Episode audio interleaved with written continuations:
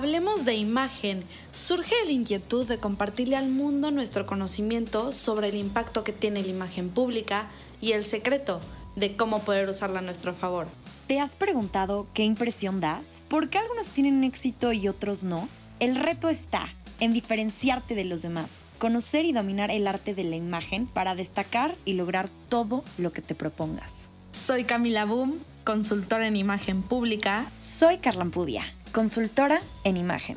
Y yo soy Daniela Colunga, consultora en imagen pública, y este será un espacio breve donde tocaremos temas, opiniones, consejos, debates y demás relacionado a la imagen pública. Quédate, y, descubre el mundo, de, la imagen, pública. Hola, ¿cómo están a todas las personas que nos están escuchando en un nuevo episodio de Hablemos de Imagen? Hoy estamos muy contentas porque tenemos una invitada especial, Smith Ramírez. Ella es una mexicana fregoncísima. Ella se ha dedicado a prensa y relaciones públicas y es una excelente actriz de doblaje, locutora en televisión, radio y cine. Hola Smith, ¿cómo estás? Mucho gusto tenerte por acá. Hola. No, hombre, al contrario, el gusto es mío. ¿Cómo estás, Carla? ¿Cómo estás, Dani? Qué gusto. Muchísimas gracias por invitarme. No, el gusto es nuestro, Smith. Eh, nos encantaría eh, platicar contigo en este episodio que es la experiencia de la imagen verbal, ¿no? Entonces, pues tú con toda tu trayectoria profesional, si nos puedes contar un poquito de lo que has hecho y lo que es para ti esta cuestión de comunicación y poderlo plasmar en lo que es prensa y relaciones públicas. Bueno, yo eh, soy egresada de, la carrera de Comunicación y Relaciones Públicas y desde que inicié mi carrera profesional siempre estuvo ligada tanto a la publicidad como al cine. Primero inicié como locutora, eh, más tarde incursioné en el mundo del doblaje y mucho más tarde me pude incorporar y entender cómo se manejaba la parte de prensa y de relaciones públicas, particularmente para cine, porque todo este interés surgió a raíz de que yo conducía un programa especializado en cine. Y bueno, ahí me empecé a acercar y a asomar un poco cómo se diseñaban estrategias para los lanzamientos de películas. Y desde entonces es que he podido compaginar mi carrera como locutora, como actriz de doblaje y bueno, teniendo todas estas herramientas, habiendo estado frente a un micrófono, pues también eso me permitió desarrollar, por ejemplo, para algunos de mis directores o productores, un entrenamiento que les permitiera dar entrevistas de manera fluida y poder integrarse muy bien en estos mensajes claves que queríamos dar a conocer con respecto a su producto, que en este caso era su película. Entonces, bueno, ya llevo muchos años efectivamente estando de alguna u otra manera dentro del medio del entretenimiento. Buenísimo, John Smith. Cuéntanos, ya que tú estás tan metida en, estos temas del doblaje, tu experiencia, porque eres actriz de doblaje, cuéntanos cómo, ¿Cómo nace? O sea, te dan el personaje y, tú lo adaptas de acuerdo a los tonos, los ritmos, eh, los volúmenes, o cuéntanos cómo es el, proceso.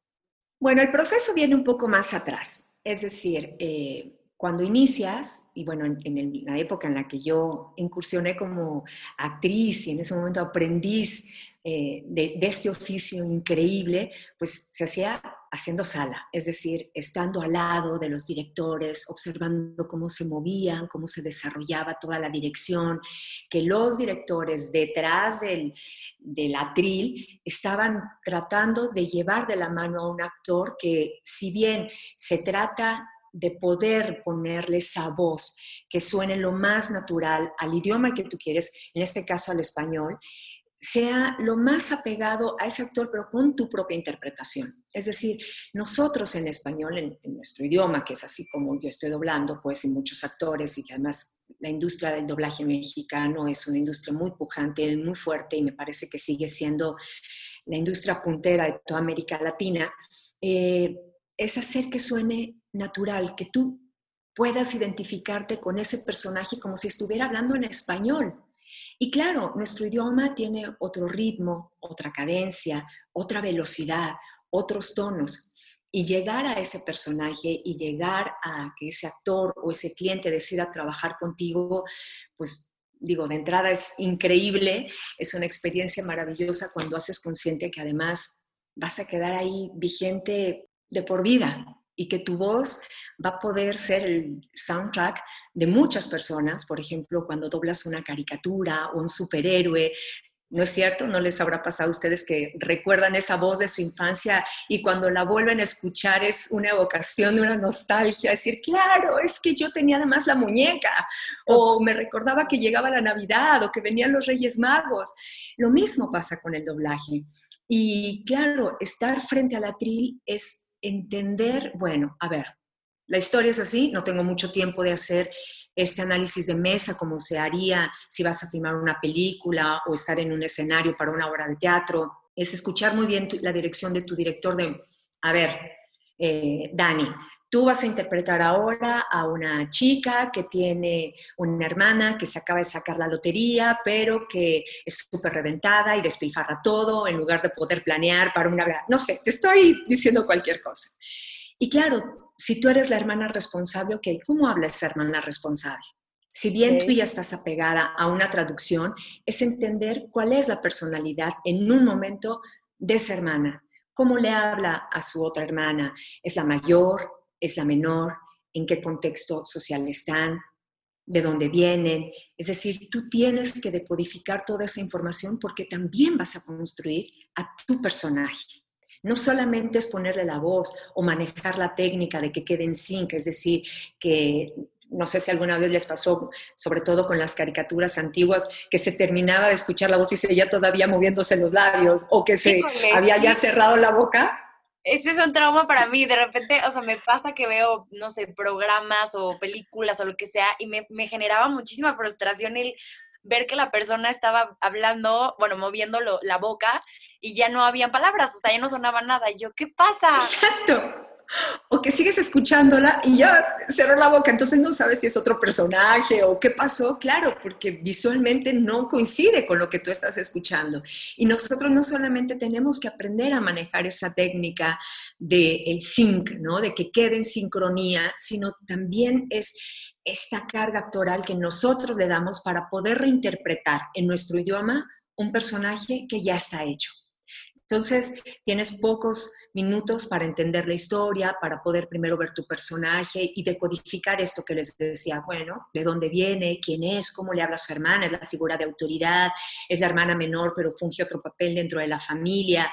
En fin, tienes que entender tu personaje para también saber, ok, a lo mejor así se habla en Europa o en Estados Unidos, pero en América Latina, ¿cómo somos los hermanos que tenemos autoridad con nuestros otros hermanos? Quizá hablamos diferente.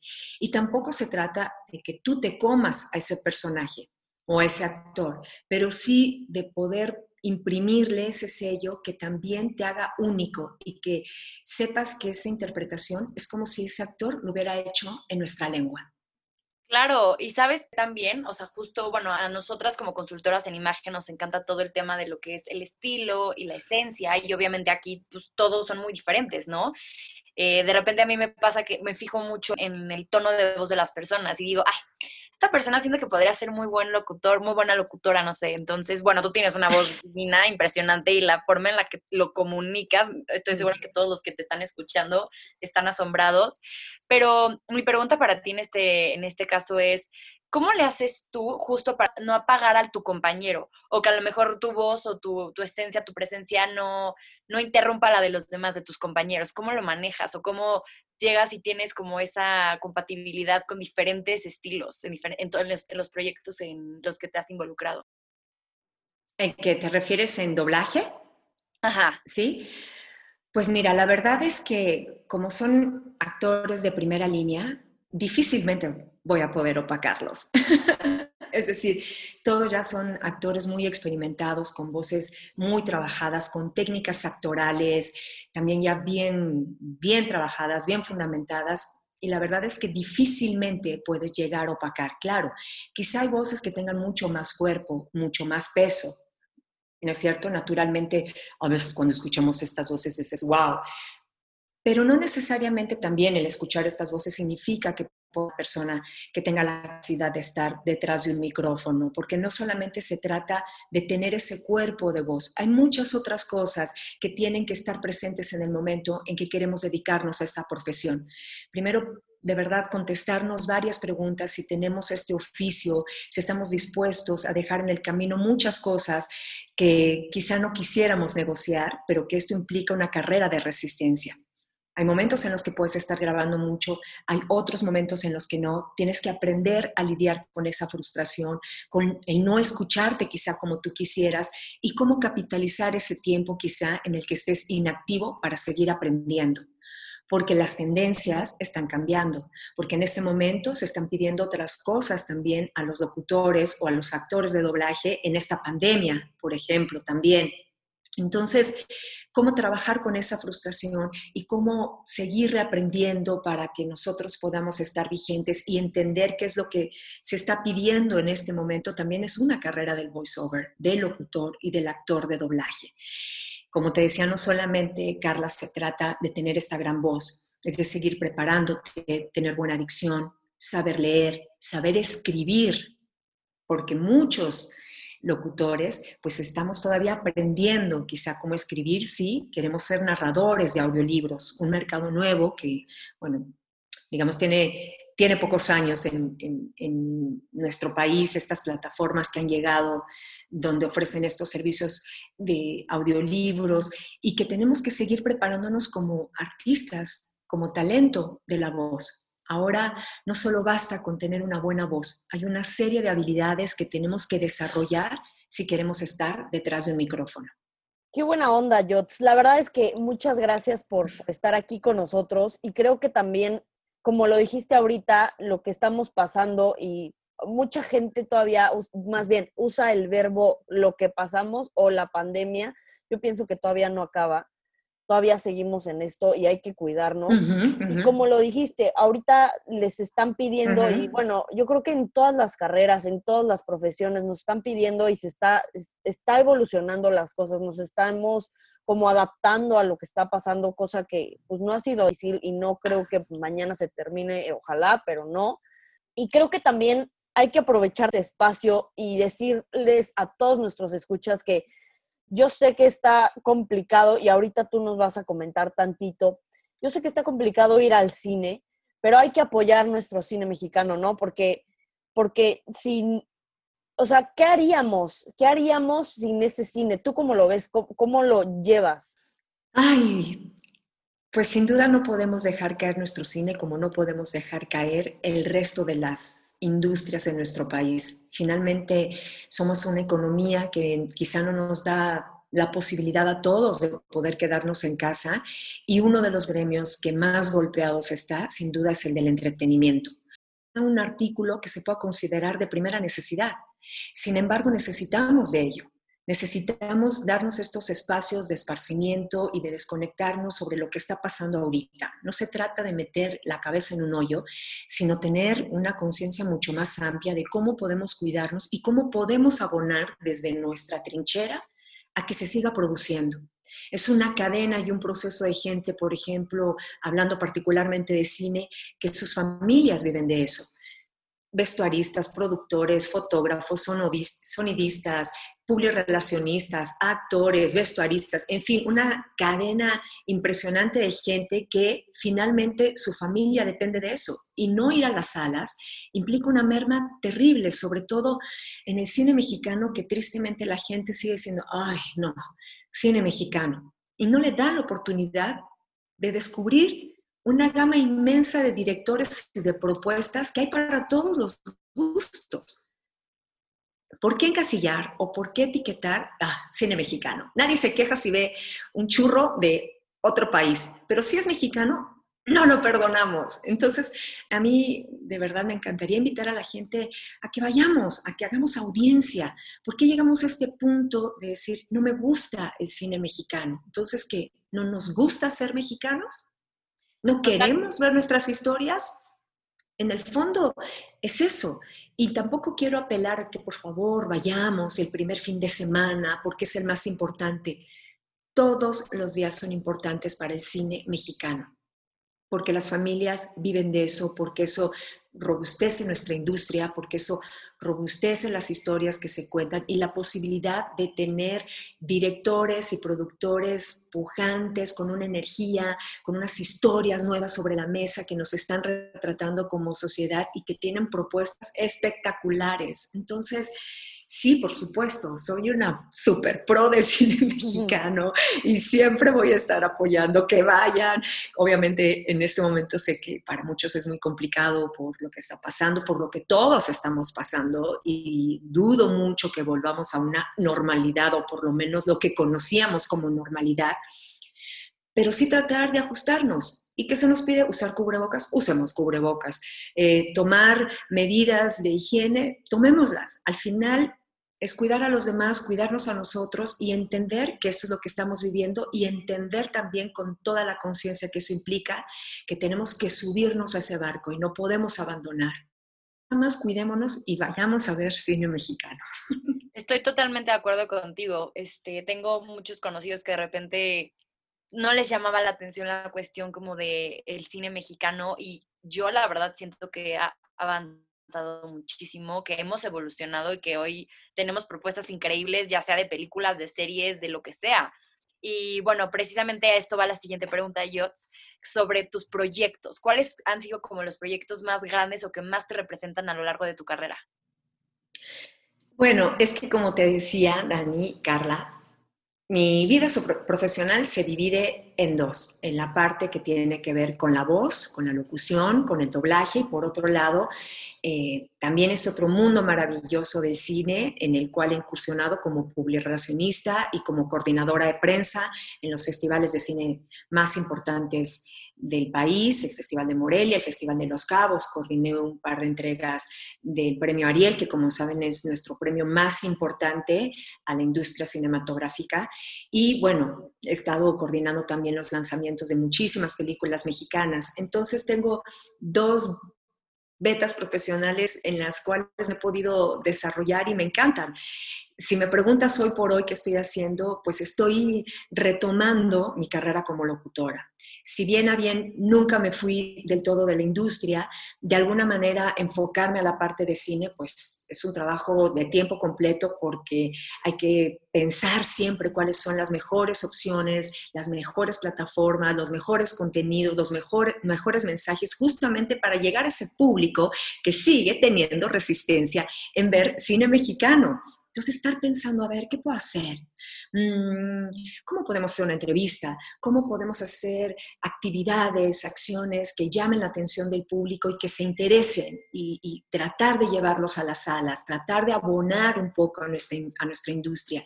Entonces, bueno, ahora con lo que está pasando, se han detenido un poco los proyectos y retomar mi carrera como locutora y como actriz de doblaje en este momento ha sido todo un reto y me ha vuelto a reenamorar, si se los, se los confieso porque estoy en varias plataformas de locutores eh, a nivel mundial, donde me ha dado la posibilidad de conectar con locutores de otras partes del mundo, sobre todo de América Latina, en donde vemos que estamos padeciendo a veces de los mismos dolores y también de los mismos aciertos y espejearnos y poder abrir esa conversación con locutoras de Argentina, de Panamá, de Uruguay, de Colombia, pues sí, me hace entender este negocio ya de otra manera también.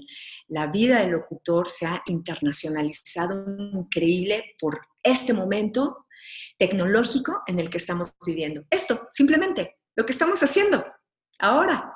Literal. Tú, Dani, en otro lado, Carla en otro lado, o yo en otro lado, como sea, al final estamos aquí en una sesión padrísima, compartiendo y tratando de llegar a mucha más gente que nos va a escuchar a la hora que quiera, desde donde quiera y como quiera y cuando quiera, ¿no es cierto? Entonces, em, abrir otra vez la, la posibilidad de reencontrarme, de invertir en mi carrera como locutora, en verme a mí misma nuevamente como una marca, como una imagen, y ustedes que son expertas en esto, trabajar en mi branding como locutora, decir, a ver, tengo 25 años ya en esta industria, qué he hecho para México, para el extranjero, he sido la voz de marcas increíbles, he sido la voz de personajes de caricaturas, de series, eh, estoy narrando ahorita audiolibros, acabo de terminar hace un par de semanas mi noveno audiolibro, estoy... Eh, súper emocionada porque vengo de estar en un congreso internacional de voz, acabo de terminar mi sesión, estoy en mi, en mi hora de lunch. Eh, y, y, bueno, como volver a encontrar qué es lo que está pasando en este momento con la industria del voiceover, de los locutores, de los actores de doblaje, empezar a doblar a distancia, que era impensable hace unos años.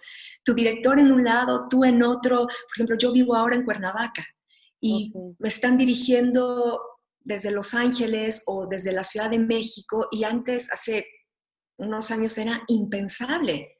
Pero ahora si tienes las plataformas, tienes tu equipo, tienes tu espacio adecuado, puedes trabajar para donde quieras y con quien quieras.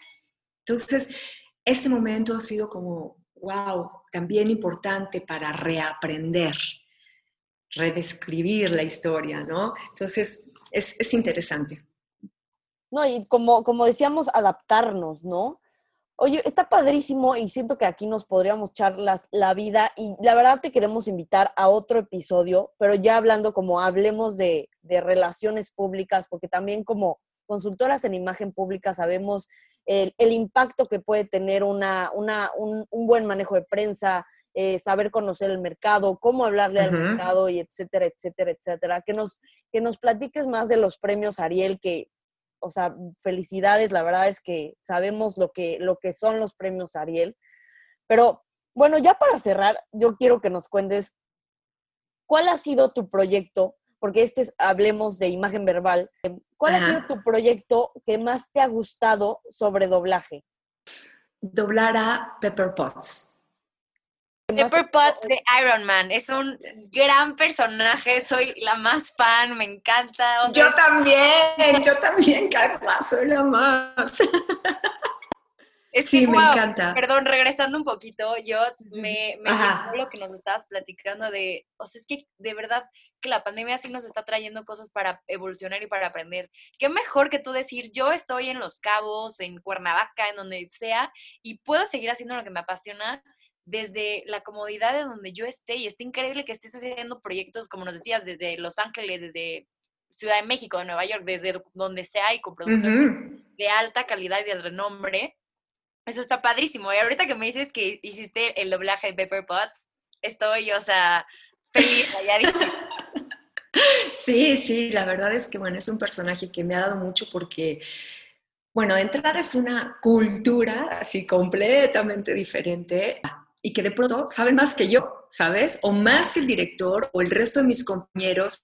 Y por ejemplo, hace unas semanas me entrevistaron también para otro programa y escribían los fans, pero dinos, ¿qué va a pasar? Porque en el cómic todavía no muere Iron Man, pero fíjate que en el capítulo 24 y yo decía, oh, no sé, no sé. Y claro, pues que no sabemos y que te enteras en el momento de la grabación y lo padeces terrible. Por ejemplo, en esta última película donde muere Iron Man, fue un dramón eh, grabarla, terminó llorando la ingeniera, el director, quien además eh, dobla al Capitán América, y fue un drama y yo de verdad sentí la viudez así, porque además eh, cuando yo hago el casting para Pepper Potts junto con otras compañeras doctoras y me dicen que me quedo, la verdad es que dije, ah, pues está padre, nada más. Cuando fui entendiendo la dimensión que estaba teniendo el personaje, quién era, empaparme más del proyecto, porque además, pues todos son proyectos súper confidenciales, y, recordar eh, en esa primera escena donde mi director, un espléndido actor y director de doblaje, Pepe Toño Macías, me decía, estás hay una escena donde estoy bailando con Tony Stark, mirándolo a los ojos y donde empieza el romance, me decía, piensa en el hombre en el que estás enamorado. Y claro, yo en ese momento estaba pensando en el que ahora es mi esposo. Y terminó la escena y me dijo, lo dijiste como si estuvieras enamoradísima. Y yo, sí, todavía no cae, pero ya caerá.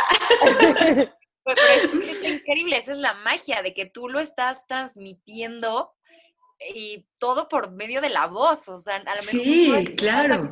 Estás viviéndolo y literalmente tú transportaste como tus emociones a, una imagen que muchas más personas están viendo. Y yo lloré en ese momento. Yo también. Y al final, sí, en esa última que muere, de verdad fue así, ya saben, como que te quitan así las uñas, el pelo, todo. Y decían, no, pero ¿por qué? Y yo estaba grabando de verdad mientras lloraba, o sea, y escuché en un momento que mi directora dijo a, la ingeniera que nos estaba grabando, déjala, déjala correr. Y entonces esos suspiros, ya cuando fuimos a la, a la premier, igual volví a llorar, igual mi compañero Ichi, quien dobla a Tony Stark, me dijo, yo sabía que la que estaba llorando eras tú. ¿No? sí, no podía. Entonces, él por allá me escuchaba, mi director me escuchaba y sí fue, es un sentimiento porque tus personajes se vuelven entrañables. Digo, he tenido la fortuna eh, de doblar caricaturas, incluso en, a principios de año terminé una serie que duró como 15 años, Criminal Minds, Mentes Criminales. Eh, sí, yo, yo, yo doblé a Penélope García, la hacker, y tiene una historia increíble. Entonces, igual, el último capítulo ay, fue una resistencia para mí ir a grabarlo, me hacía tonta, decir, sí, bueno, pónganmelo a las 5, pónganmelo a las 4, mañana, no quería llegar al final. Y claro, lo sufres, lo padeces porque después de tantos años ves cómo va evolucionando la serie, cómo va creciendo también ella como actriz, cómo va consolidando el personaje y tú también. O por ejemplo, ahora que estaba viendo en Netflix los Power Rangers, yo fui una Power Ranger y escucho mi voz de hace 17 años, digo, wow, qué tanto he cambiado y qué tanto he crecido también como actriz. O veo de pronto estos clips de Monster High y fui una monster, una muñeca. O ayer me escribió una amiga de, te estoy oyendo en como perros y gatos, tú eres una perrita, ¿verdad? Y ay, no me acuerdo, me manda la foto y digo, ay, claro. O sea, al final creas un vínculo con, tus personajes, con tus series y claro, pues cuando tienen que terminar y que es obvio y normal, pues sí, una parte de ti como que, ay, como que no quieres, ¿saben? Esa resistencia de no me cortes, no me cortes, no me cortes. Claro, no. Oye, y una pregunta, esta sí, a lo mejor es una pregunta rara, pero a lo mejor ya te la han preguntado. ¿Nunca has soñado con algún doblaje? O sea, hablando en el doblaje. Sí, una vez me soñé es que yo siempre he querido ser una princesa de Disney. Ya. verdad. siempre quise ser una princesa y, bueno, de entrada no sé por qué, la mayoría de las veces me toca doblar a rubias. Ok. Y bueno, se podrán imaginar que nada que ver, ¿no? Pero pues tengo como esta obsesión de, de, doblar una princesa de Disney. Me encantaría, aunque he trabajado eh, para algunas películas de Disney y de Pixar, y ahora en, esta de, Marvel, pues no sé, creo que, que sí es una asignatura pendiente. Y una vez sí soñé que tenía una princesa, ¿sabes? Y me encantaría, por supuesto que me encantaría, sí, sí. Bueno, en cuanto te den tu princesa para doblar, que yo sé que... Ojalá, Carla, ojalá, Dani, corno. Nos tienes que contar sobre este proyecto. Sí, sí, sí. Ay, sí, sí, sí, me encantaría. Pues, mi Yots, quisiéramos que nos dieras eh, tres recomendaciones o tips para el mundo y la industria de las relaciones públicas, de la cuestión del doblaje, del cine, todo, para todas las personas que te están escuchando en Hablemos de Imagen. Mm, bueno, primero para relaciones públicas, entender muy bien cuál es el producto que tenemos y a quién queremos llegar. No es lo mismo tener un producto sólido que yo les pueda presentar, ah, bueno, este es un teléfono y puedes ver sus características, o tener un producto intangible, como en mi caso una película, porque al final lo que estás vendiendo es una experiencia. Y no es lo mismo lo que para mí puede representar una película como para Daniela o para Carla, porque cada uno decodifica ese mensaje en función de su experiencia, de su entorno socioeconómico, de sus vivencias, como ya lo dije, de, una serie de códigos que nos conforman como seres humanos y que entonces nosotros le damos ese valor a esa película y esa interpretación. Entonces creo que hay que entender muy bien el producto que tenemos para saber de qué manera podemos presentarlo, no solamente quizá al público que consume documentales, si nuestra película es un documental, sino a ver qué otras aristas podemos poner para que este producto, esta película puede llegar a otra gente que quizá no es consumidor habitual de un documental, pero que le puede interesar este tema. Entonces, esas relaciones públicas, esas, estas estrategias de prensa tienen que ver primero con el conocimiento del producto que tenemos. Y bueno, esto da efectivamente, como decía Dani, a un programa de una hora porque es apasionante, sobre todo eh, que creo que en México em, la industria del entretenimiento creo que en muchos de los casos sigue siendo todavía muy mal entendida.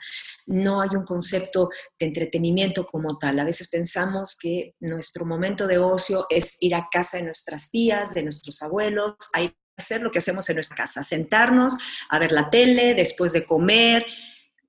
Y la gente no entiende ese valor de a lo mejor ir a un museo, de ir al teatro, de ir al cine como parte de una inversión a nuestro ser, a nuestro espíritu, a nuestro corazón, a nuestra alma, hablar de otras cosas, ver otras, otras experiencias, otras vidas en una pantalla que nos puedan abrir una discusión y una reflexión interna. Entonces, bueno, creo que esa parte de hacer esas relaciones públicas tiene que llegar a tocar esas fibras y a entender que el cine es una puerta impresionante para descubrir mundos increíbles.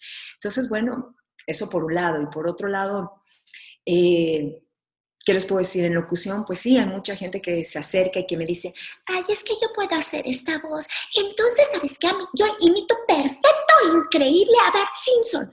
Pero eso no es ser actor de doblaje o locutor.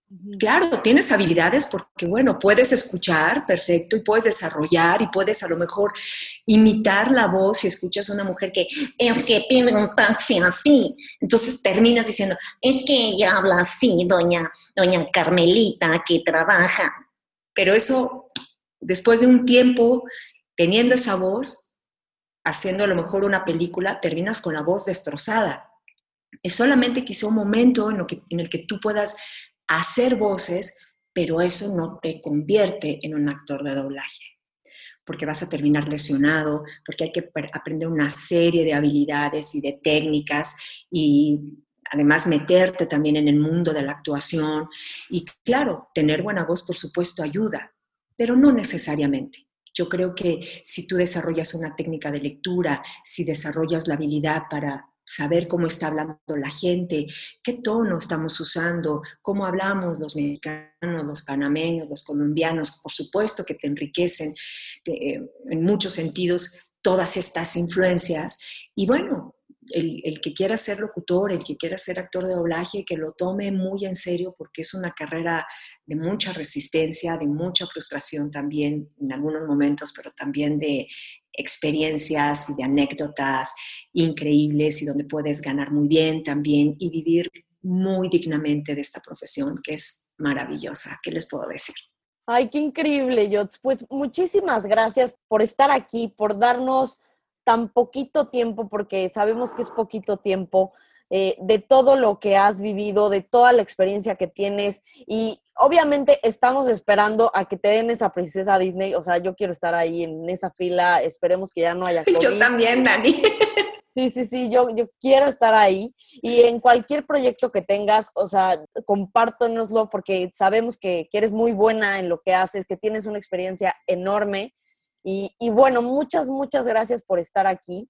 Eh, pues esto fue Hablemos de Imagen. Esperamos que te haya gustado el poquito tiempo y cualquier cosa estamos aquí. Una cosa más que nos quieras decir, contar a nuestros escuchas. No, pues al contrario, muchísimas gracias Dani, Carla, por haberme invitado.